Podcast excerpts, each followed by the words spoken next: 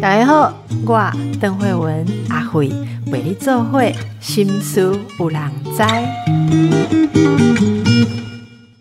哇，我们的健康一题专辑哦，我想一定是慢慢的做出口碑来，因为现在我们请的来宾越来越大哈，还真的请得到 啊！来，今天我们赶快跟大家介绍一下，是消化医学的权威，也是我的老师哦，林兆堂医师，林医师你好，你好，你好，邓医师好，是林医师这么忙碌哦，还为大家写书，真的很不容易。而这本书叫做《长保健康好未来》，哎，老师，这个书名是你想的？不是，这个。原来我们想的题目不一样，最后呢，这个出版社跟我用了好几个名称，然后最后选这个名称。这个人文字造诣很高，对不对？哈，长保健康的长是肠子的肠，长保健康，我们肠子保护健康，好未来。这个好未来有谐音，你就有光明的未来，对不对？而且这个胃是胃，所以就胃肠，对你的专科就出现哈。然后我跟大家讲，我觉得这本书，当然我们看很多健康书。我我我从医院里面看诊当医生，到出来主持节目，介绍过很多健康书籍。我觉得最不容易的就是兼顾专业的深度，以及民众可以了解。哈，这本书我一翻，第一个印象就是，哎，老师这里面都是专业的解释，跟甚至内视镜的照片，而且解析度非常好，让大家可以了解。还有超音波的照片，然后加上你浅显的解释，大家都可以很明确的知道你的胃肠的。事情哈，所以会诶想要把卫教做到这种深度哈，你你的心情是什么？因为您在这个领域照顾很多人这么多年，这么几十年了，对不对？好，为什么想要给大家这么深度的书？呃，其实这一本书要出版之前呢，我很挣扎。怎么说？那我从医从我进台大医院呃当住院医师开始，到现在在台大医院我留了三十年。然后，呃，离开台大以后，又在外面又有又有十几年的时间。那，在这个四十几年当中，我曾经出过大概有二十本书。那很抱歉，就是说这些书哦，到最后都是呃不了了之。也就是说，我出了很多呃卫教的书，很多专业的书。那到最后呢，那个呃出版社老板跟我讲说：“哎，林教授。”拜托你不要再出书了，好不好？我说啊，怎么会这样子呢？他说你出的书哦，呃，不好卖。然后你出的那个卫教的书哦，就很快就被被被这个书店拿下来。我说为什么会这样呢？他说现在哦，你太专业的书，那个那个民众太少了。那你出的这个卫教的书呢？现在的民众很多都是上网。那免费少可以拿到，对对对，很少人愿意去买书，所以后来呢，我就很灰心。其实我不太敢出书，不过这一次这个呃出版社来跟我谈的时候，他说我们要不要试着看看出一本比较大家都看得懂的书，然后呢呃又能够畅销。我说我我我没有把握，但是他们鼓励我了，说呃你至少。在你这一生当中，你要试着有用另外一种方式来出书，然后呢，这个书呢，既能够传达正确的信息，第二个呢，又能够大家都能够看得懂，老妪皆解。然后，那我说那怎么做呢？他说你先把这些专业的部分先做好，然后呢，再找我们的一个专门来。帮你再改写这个故事的这个这个写手，然后呢，把你的故事好好的讲给他听，然后他用民众的观点重新来写出来这样的一个一个文字。所以我负责的部分是专业的部分，然后呢，再经过人家好好的改写，把所有的图片全部用真机，我们用我们最选最漂亮的这些病例，它里面的照片，然后呢。所有的插图都要原汁原味，用我们的画家重新再画。那画过来以后，整个版面的排版跟制作都是朝向一本畅销书这样来做。所以我们花了很多的时间来来准备这一本书，准备了将近六个月，然后再慢慢的印印制。那印制以后呢，呃，我们得到还不错的回响。所以这一次让我觉得说，哦，台湾还是有人会看书。然后第二个是说，我的书终于还可以卖得出去，还可以还可以说好好好多人都说，哎，难得有一本。畅销的医学书，对我，我觉得这就是为什么开头我先这样说哈，就是您是我真的看这本书，我的想法是这本会变成大家家庭里面的常备书啦。好，因为就像您讲的哦，这个过程我们就可以了解。我一直都觉得说。这这些年来，应该说这十几年来，专业的人对于跟大众沟通的心态有很多的改变。以前我们在医院的时候，特别是像我们在医学中心工作的医师们，常常觉得说，我们就是把专业做做好。那民众有疾病的时候，就是进到专业的体系，我们好好的照顾哈。所以，我们不会琢磨在要把这个资讯多好的传递给。外面的大众，我们就觉得我们就是守在巨塔里面的人嘛。可是你知道，现在就很多的民众会有比较自主意识啊，他们也要自己能够预知自己的身体的问题走向，然后知道人家也要选医生，不是只有一次，只不是只有碰运气碰到医生，大家都会讲说哦，我要找像林医师这样子来 处理我的肠胃啊。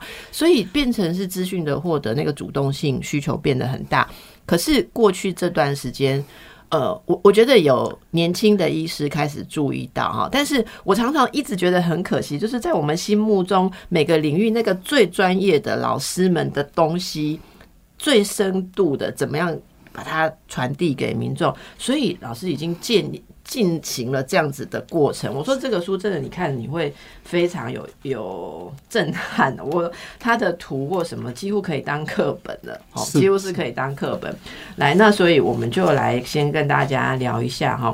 这个临时这个肠胃疾病啊，随着现代人生活习惯的演变，你觉得现在你在看呃民众的时候哦，觉得如果大家要开始注意自己的肠胃哈，应该要最留意哪些东西？好，在日常生活当中，嗯，肠胃疾病哦，它也是身体整整体来讲是一个身体的一个整体的一个反应，嗯，所以。目前我们在呃肠胃疾病来讲的话，最常碰到的一些都是我们很常见，但是呢，呃，过去我们大概都是跟病人在在在沟通的时候呢，我们都会先问说啊，你有什么样的症状？然后学校老师教的是说，呃，你有什么样的症状？然后你讲给我听，然后呢，我们医生给你摸一摸，看一看。然后做一些检查，然后就告诉你说可能是什么样的的的病，然后呢，呃，再安排叫你做什么样的检查来确认这个诊断，然后最后再给你处理。对，不过现在完全不一样了啊，不一样啊。对，呃，我们现在由于我们现在整个生活形态都改变了，那我举一个例子来讲哈，假设说现在大家如果是肠胃的这个良性疾病，其实最多的就是两个，一个就是肠燥症。哦，这个等一下我我会谈到所谓的肠燥症。那这个肠燥症就是大肠肌燥症啊，或者我们叫做呃肠胃呃过敏，或者叫做就是呃机能性肠胃障碍。实在太多了。好，那这个大概占我们一般肠胃科医师病人里面的三分之一。那这个是呃，邓医师你的专专长啊。事实上，我们看到肠胃科转诊，我们就先想这个很复杂。我真的精神科怕接到肠燥症转诊，因为因为你知道，病人来到我们这边已经被您这边高诊哈，这个肠胃没别的问题是肠燥症，可是来到我们这边就一直不相信，对他还是一直不相信。对，不只是他不相信你，也不相信我。对，最重要是说。我们哈，我们常常讲说，我的病人里面有三分之一都是这种心理障碍、焦虑、忧郁，或者是有很多很多精神官能症。然后呢，他表现在肠胃科。他今天如果是到我肠胃科来看，他就跟我讲说啊，肚子肚子不舒服啦，肚子胀啊，胀气啦，这边痛那边痛，然后呢啊，大便不顺呐。但是如果他跑到心脏科，他就跟你讲心闷呐，胸胸胸胸胸闷呐，心脏跳得很快。他讲到讲讲到跑到真的神经科去，他就说他头痛啦、失眠啦。其实这个整体都是一个所谓的神经官能症，这是你们的专业。但是他到我们这边来呢，我们也没有什么办法。我们就安排他一一连串的检查，检查完以后跟他讲说：“你没有病，你去看邓慧文医生。”然后他来了之后啊，就会觉得说：“因为所有的医生都不理我，我只好来看你们这个没用的医师。”然后一直怀疑，一直怀疑啊。但是这个有时候就是要双边的合作嘛，哈。所以这个现代人呃，就是林医师提供给大家一个现在很不一样，现在最常见的良性疾病。大肠肌，第一个是大肠肌，另外一个我猜一下好不好？好，你猜。胃食道逆流。答对了，你好厉害！你怎么知道是胃食道逆流？对，好，那我告诉你，过去胃食道逆流的病人是怎么样来看我的，然后现在胃食道逆流的病人是怎么样来看我的？哦，那我们先讲过，比如说三二十年前，那有有一个有一个胃食道逆流的病人，然后呢，他进场。到我的门诊来，那我就问他说啊，你什么什么地方不舒服？他就说哦，这个胸口闷啊，有一点酸水啦，常常会有酸水跑到这里啦，下声啦，下声嘿羞羞啦，对，他说哎，还有胃有点不舒服啦，吃了东西以后就更不舒服啦。我们听他这个，嗯，好像是胃食道逆流，然后我们就跟他讲说，那我稍微摸一摸看一看，没什么问题。就说，那么我们安排一个胃镜，哎，马上就做胃镜。那胃镜进去看，好像食道的地方有一点红红的，但是也说不出，也不是说很严重。那病人一定要有一个答案，说好吧，你就是胃食道逆流。他就好，那我就吃药，那我们就开一个最好的药给他吃。吃了以后，哎，有效。他下一次来说，哎，那个药还有效，再次再再再拿几次药，以后就不来了。这是以前的胃食道逆流的病人，现在完全不一样了。二十年后，现在进来一个差不多三十岁呃左右的一个一个女生进来就说：“我胃食道逆流。”哎，我是你来看病还是我来看你？我问他说：“你怎么知道你胃食道逆流？”我哈看电视啦，迄个哈安尼我这个。食甜食啦，喝咖啡啦，甲迄个计程车司机拢共款嘛。我就是胃食道逆流。哦，按那个电视上面的广告已经帮你诊断完了，那你来找我做什么？你讲你准备叫我做胃镜，对不？唔对。我说哦，你怎么知道我要叫你做胃镜？啊，不，我会当做啥？阿姨就讲，伊讲我就是要来互你看，是因为吼，大个医生拢叫我。都要去做胃镜啊！做胃镜做了以后，加油！大家拢叫我加油啊！啊，加拢无好啊！吼，所以吼，我是来踢馆的，吼啊，因为来踢馆的，我我还有什么办法？全国消化科第一权威来踢馆，再给你他逗把人我们刚刚恭维啊！是啊，现在的病人都不一样了。第一个，他自己做自我诊断，然后呢，第二个，他寻遍所有的医生。所有的医生都懒得跟他讲，都讲后啊，没做胃镜的做胃镜，做胃镜就做了，做了以后，他说我很厉害，可是胃镜看没什么严重，但是你既然阿讲你胃食道逆流啊，做胃镜小可红红，我嘛是特效药给你食，结果一食了拢无好，拢无好以后，他就回来，每个医生都看看完以后，都叫他做胃镜，都吃药都没效，换来换去。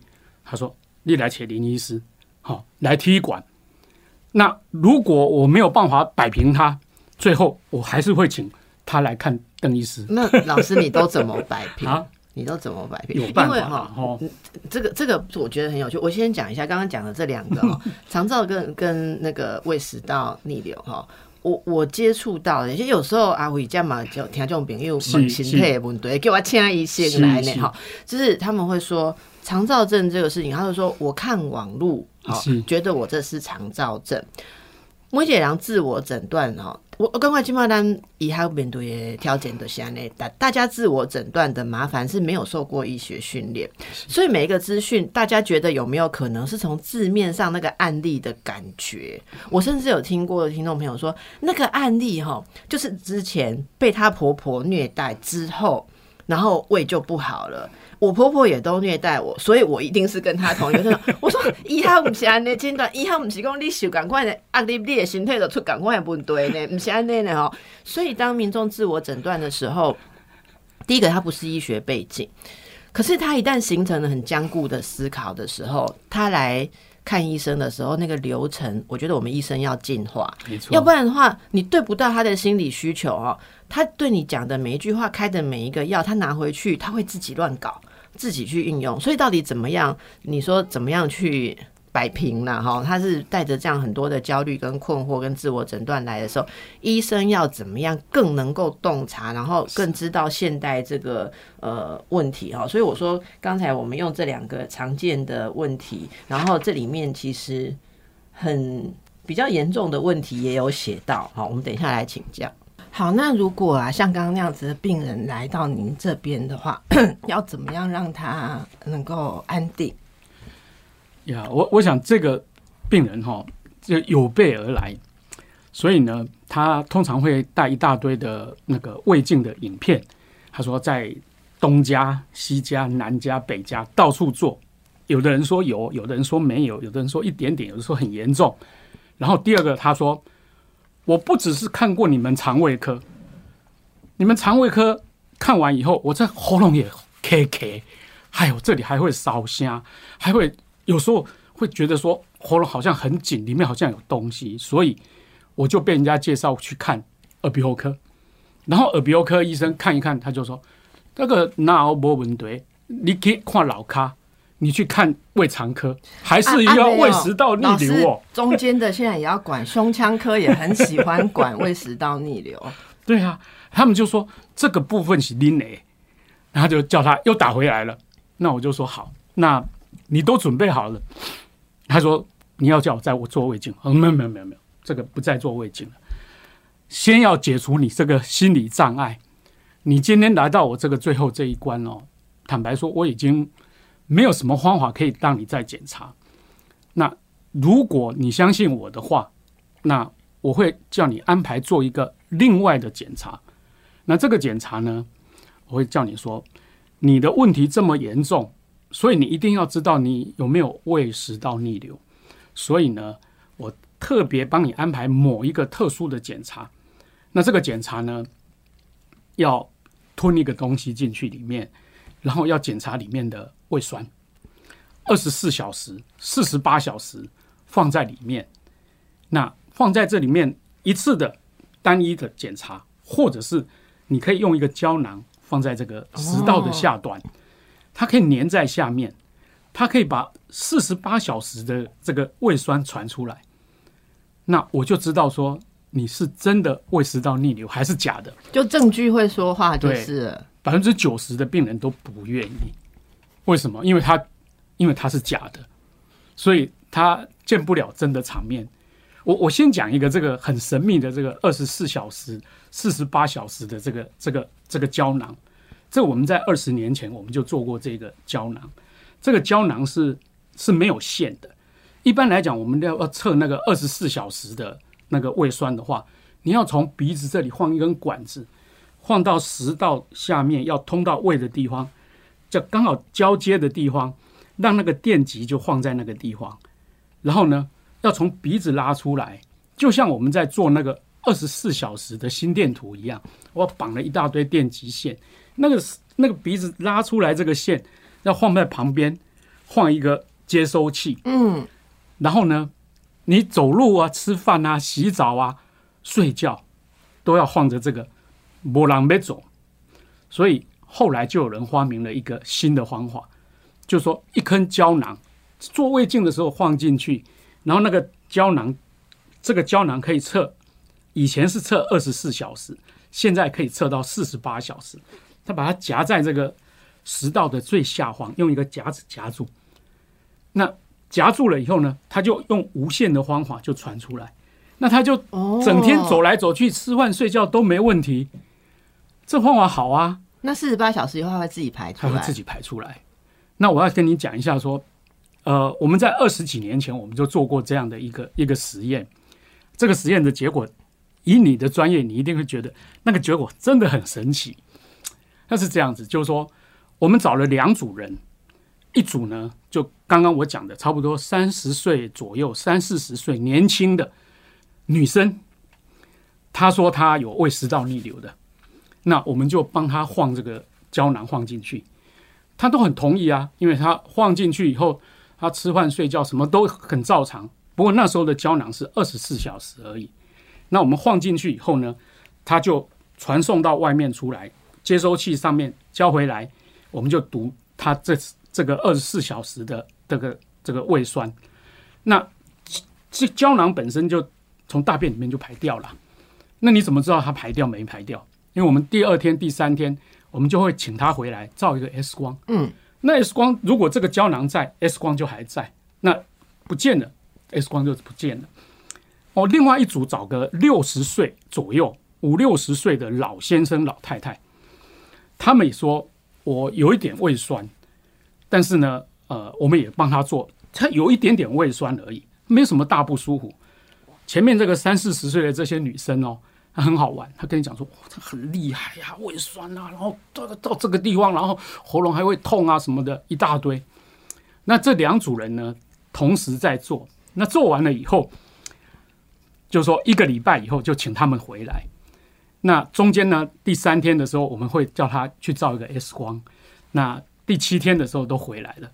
那我们就问这些女生说：“吞了以后你有什么不舒服吗？”她说：“很不舒服啊，放在那里，我就一直觉得这个东西根本就没有跑掉，根本就没有跑掉。”我就说：“那你不是照 X 光的时候都不见了吗？”她说：“我觉得现在还卡在这里。”就是这个问题，那胃酸的结果怎么样？他说：“哇，那你等一下，我们来看一下那个老先生、老太太，你这个胃酸的情形怎么样？”他说：“放进去。”他说：“有没有什么不舒服？没有什么不舒服。放完以后，呃，你觉得怎么样？没有啊，都没有。然后呢，你的胃酸情形怎么样？他说：有啦，有一点闷闷的啦，不太舒服。就一解盲，两个结果看出来完全不一样。”这个女生哦，她根本没有胃酸逆流，嗯，她只有心理的因素，所以他那个二十四小时的结果告诉你说，你这个人就是敏感比别人敏感，对，一点点东西卡在这里，他就觉得我这里一定有东西，你即使照 X 十张 X 光说东西都跑掉了，他还是觉得这个。是是，然后他的 complaint 特别多，他抱怨的一堆这些症状。结果他什么胃酸逆流都没有，所以给他吃所有的抗胃酸的什么质子帮补抑制剂最好的药吃，比龙博好，反而是要请你们用精神科的药，anti anxiety 抗焦虑的药，反而对这些有效。所以如果你再回来看这个女，这个这些老公公老婆婆，其实他们没什么 complain，没没什么抱怨。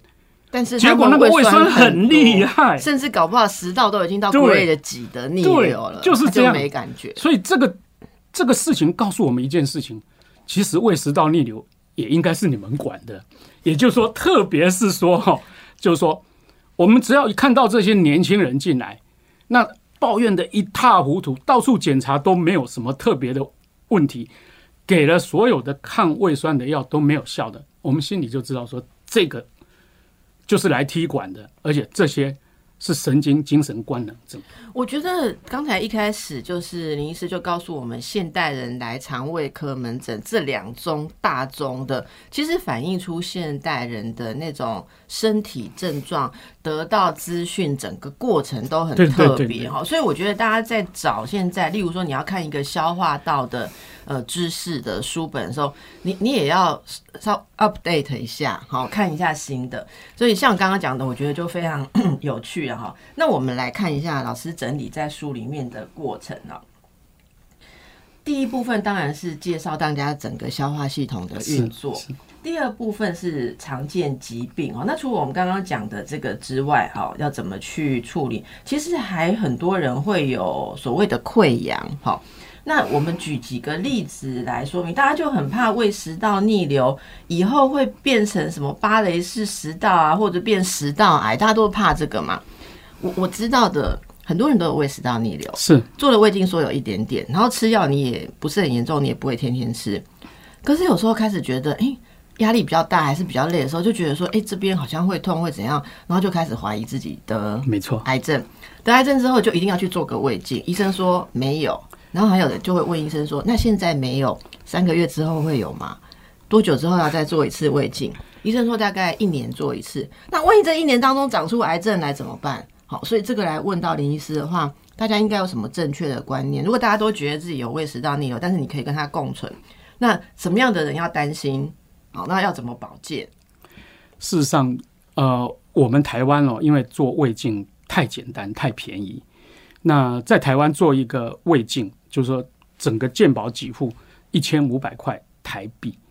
那美国的话，一千五百块美金，然后，所以呢，呃，台湾因为这些检查太便宜了，所以病人又很方便就可以要求这个医生要检查，而且要马上就检查。所以在这种情况之下，医生被迫只好说：“那你就检查吧，反正呃，我多做一个检查，我少有收入。但是呢，他检查最重要的目的是要拿药。诶，奇怪，哪有说？”为了检查，主要是要来拿药，因为我们台湾有规定说，你做了胃镜以后，如果有胃食道逆流，那你最多可以开一年吧，四个月，哦，四个月，四个月的这个这个质子帮补抑制剂，那这个质子帮补抑制剂在国外很贵，到台湾来已经价格便宜到一颗十块钱而已。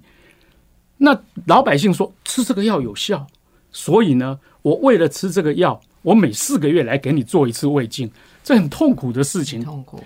所以呢，我们会常常跟病人讲说：不要了，不要这样子。如果有效，你就有必要的时候，你干脆就到药局去买好了。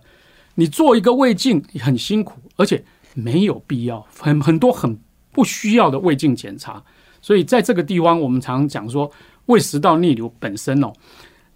不是说一直要求医生说你给我做胃镜，然后你给我吃药，那药呢一直吃下去，其实长期服用这一类的呃质子帮补抑制剂这一类抗胃酸的药，它其实会让你的胃萎缩掉，而且呢有很多很多的副作用。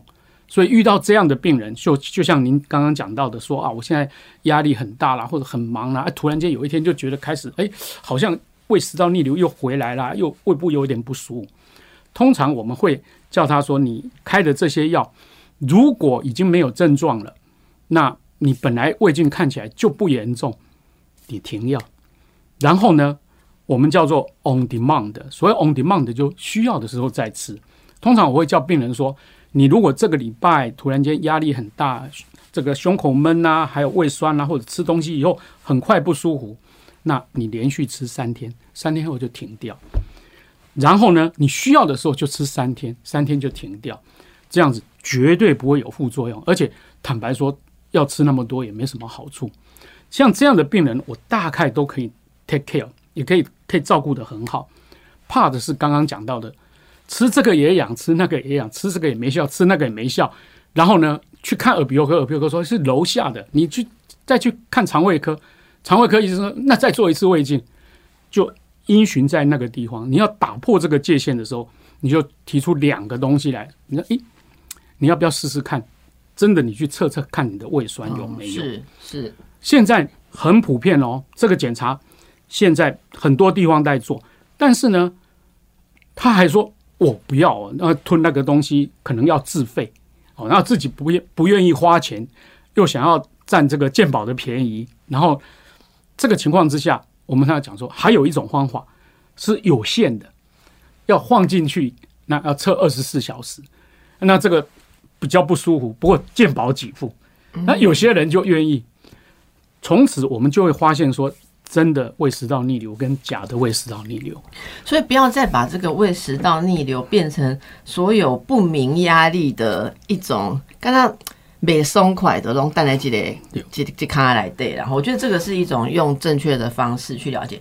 那但是也有很多人，好像呃老师像书里面哈，大家可以在这边也可以找到一些真的比较严重的疾病嘛哈，像在呃肠道啦哈，或是呃这边你有介绍到内视镜的，还有各种新的检查，甚至呃切片啦、哈食道支架啦，所有的这些很多新知，大家都可以在书里面看到，甚至可以看到手术后做了什么哦。所以这个对于你，你出了这个书之后，民众你在跟他解释他接受什么处置的时候，也会比较明确跟清楚哈。有没有什么例子？你觉得大家其实可以呃看这个书的话？在自己的治疗上面，哈，会跟医生更好配合。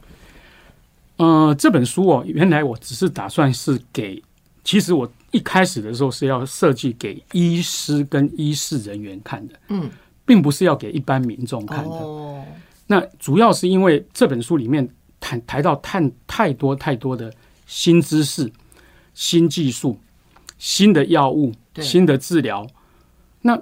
这些东西呢，坦白说，我们现在的那个呃技术员，或者是医师，或者是护理人员，他们都很需要一本这样的一个手册。我当时只是想要做一本手册。那比如说，人家告诉你说，哦，你需要去做胃镜，胃镜的时候呢，你需要做大肠的息肉，把它切除掉，然后呢，定期追踪大肠镜，才可以预防大肠癌。好，现在大肠癌是最多的病。可是呢，每天在操作那个胃镜的医生，他知道怎么去把这个息肉拿下来。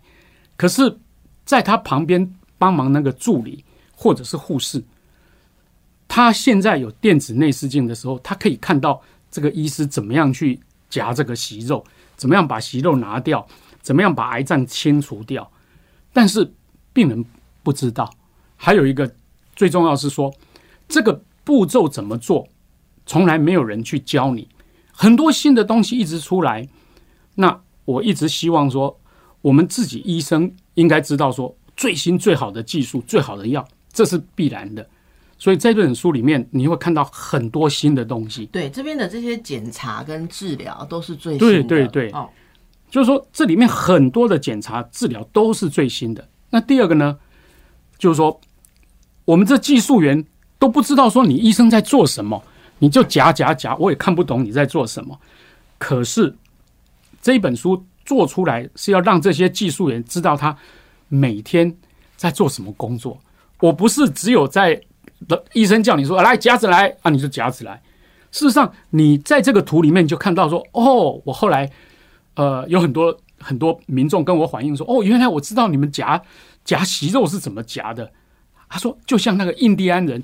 西部电影里面那个套子这样套过去，然后一夹就把这个脖子掐了，就拉出来，在这个图里面都有。是所有的我们用自己的漫画给他画出来，说，哎，这个做哪一个内视镜检查，做哪一样的手术是怎么做的？这本书当初的目的只是为了要给，可是因为经过您刚刚讲的编辑的用心，什么哈，它其实变成你知道现在做任何一个检查。其实比较好的医院哦，在做检查之前会请你先提早到，大家坐在一个小房间里面看一个介绍的影片，对，然后就有护理师来跟你讲你要做的这个检查或是要做的这个治疗是什么过程。那有些可能听不到这样的，就自己上网啊看一些，不见得真的适合你的情况。可是现在在书里面就有最正确跟最清楚，所以变成大家都可以看。其实我刚刚看到有些。真的连对我来讲都是一些比较新的，像我如果没有在这个科别服务的话，哎，现哦现在有这样子的检查，所以大家真的是可以看一下。等一下休息之后啊，回来呃为大家请教一下林医师哦，到底呃像日常保健啊，大家很怕的像胃癌啊、大肠癌哈，有什么保健之道？到底正确的知识是什么？我要来请教林医师，帮大家问哈，呃这个。胃癌、食道癌、大肠癌，好，大家看肠胃科就最怕这三件事嘛，哈。您这边都有写预防保健之道了，哈。我们从大肠癌，我我我先说一下，现在民众大家知道大肠癌的预防保健之道，就是你每年要去做潜血检查。是，这是我是从那个我们本院哈台大医院的 这个健检中心的主任的文章，他说。你不用急着一直一直每年做大肠镜，对不对？你做粪便潜血，如果有问题，可能跟医生沟通啊，也许再做一次。那如果有的话，看你的疾病史啊，你自己身体状况啊，或什么，然后你有没有息肉，息肉是什么病理啊，什么性质，来决定你是不是做大肠镜，是不是这样子，就是一个基本维持，然后多吃蔬菜，纤维质，好，然后呃，生活上面要呃避免一些其他的什么烟酒啊，什么东西，这样够了吗？对，差不多是这样。不过基本上哈，就是说，嗯。如何预防大肠癌？就是分两个阶段了。哦，第一个阶段是改变你的生活习惯，生活习惯要改。生活习惯，我们我们其实我们所有的胃肠病来讲，那基本上都是一种生活习惯病。那当然，你说呃，其他的病是不是也是？那我们先讲大肠大肠癌最容易好发的人，第一个是。基因有问题的，好，有些有些人他家族里面有这个息肉啦，或者家族里面有一些先天的比较多癌症的，但是毕竟这种先天障碍的人并不多，大部分人都是后天的。也就是说，我们的我们的癌症是我们自己接触或者是我们吃什么东西进来的。所以刚刚您提到说，呃，吃的太油啦，吃的呃太多的这个高脂肪的高糖高脂肪的食物。然后呢，少吃淀粉，哎，少吃这个蔬菜水果，特别是纤维质吃太少的人。然后再下来呢，运动太少的，好，运动也跟这个有关了哈。然后有了这个环境的因子以外，另外一个最重要的就是说，要知道你自己有多少风险，每一个人的风险都不一样，是。有的人他是心脏风险比较多，有的人是大肠癌的风险多，有的人就是胃癌的风险多。按照你的风险的程度，你去安排说你要多久来做一次筛检。嗯，所谓的筛检不代表说你要去做大肠镜。现在我们大概从四十五岁一直到七十岁吧，还是六十六十五，就是我们国民健邦署里面就有一个规定，就是说两年可以做一次。粪便的检查而已，但是粪便检查一旦阳性，那你就应该要去做大肠镜。是，那如果大肠镜的时候看到有息肉，那一定想办法要把它拿掉。对，拿掉以后看这个息肉的呃组织类型是什么，它是比较偏向呃比较良性的，那这一类的，就是说我们在国外的话，差不多是五年才追踪一次。不过因为我们台湾哦，大肠镜也是太便宜，所以。很多病人就说：“那我下半年再来一次好不好？” 很多人很主动跟你讲说他要再做。你知道大肠镜便宜哈，还加上说其实所谓的麻醉也很便宜，那种舒眠麻醉也很便宜，所以大家要不然大家才不愿意做大肠镜，很难受。但是因为就是哦几千块哈，你就可以睡一觉，然后帮你做好检查，谁不做？我觉得台湾真的是很方便，很方便。所以健保这么这么优惠哦，其实。牺牲掉太多的医生、护理人员，还有所谓药事人员的一个一个一个权益的。其实我们医学不应该是这么廉价，而且不应该是没事就来做大肠镜筛检，这个是一个浪费浪费很多的资源。而且我觉得说真的哦，就是说这样子的过程，有时候我们在医学教育里面哈，会发现一件事。我我也是听很多前辈讲说。医生的专业诊断这个价值是不可或缺的哈，你同样有机器可以操作检查，可以操作，可是。这个整个系统性的思考跟判断是你需要看一个医生的价值。可是当所有的检查变得廉价，然后呃，大家的资讯已经分不出良莠跟经验，每一个人他都想要自己 order。就是现在我不知道老师是不是这样，因为您比较德高望重，我们比较 比较没有那么资深的医师哦。像我的学生常常说，我们都没有感觉在看病，病人进来都是 order 我们，他要做这个，你要排这个，你要排那个，你要排这个排那。个哦，那这个状态下其实会造成有一些新一代在医学教育里面的医生会开始觉得，那我的诊断已经没有价值了，反正通通都要是要靠仪器。以前我记得我在医学院的时候，老师们会说，我我们一我们都被教一句话，搞不好是您讲的嘞，因为我也上过老师的课哦，就说你有没有办法在仪器都还没动用的时候。你靠问诊，靠 P.E. 就是 physical examination，就是身体检查，你的逻辑，甚至加上一点点实验室诊断，还没有动用到这些很大型的仪器的时候，你就可以很准确的知道，因为这是以前的医生都有的能力。然后慢慢慢慢，我就开始听到老师们说，这个东西越来越淡薄。有一些真的有一些人，他没有检查跟仪器，不会看病了。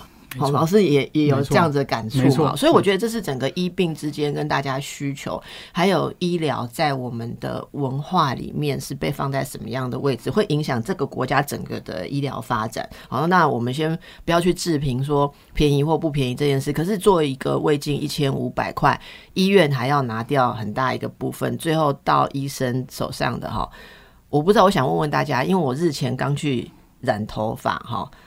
我我想各位听众朋友都知道染这样一头头发要多少钱啊？你做胃镜医生可能拿到几百块，好，这个我们在讲一病一病。可能大家都需要有新思维，好好。那么这个是我说大肠癌的预防，至少呃，大家可以去感受一下自己如何也做点事情。像胃癌的预防、食道癌的三三三预防保健，还有未来的趋势，大家想知道的肠道菌虫的事情，好，现在乱吃益生菌，哎，这个就留给大家好好的看书，好，为自己的身体负责。非常感谢林医师今天还花时间来跟大家做这么多分享，谢谢谢谢大家，谢谢。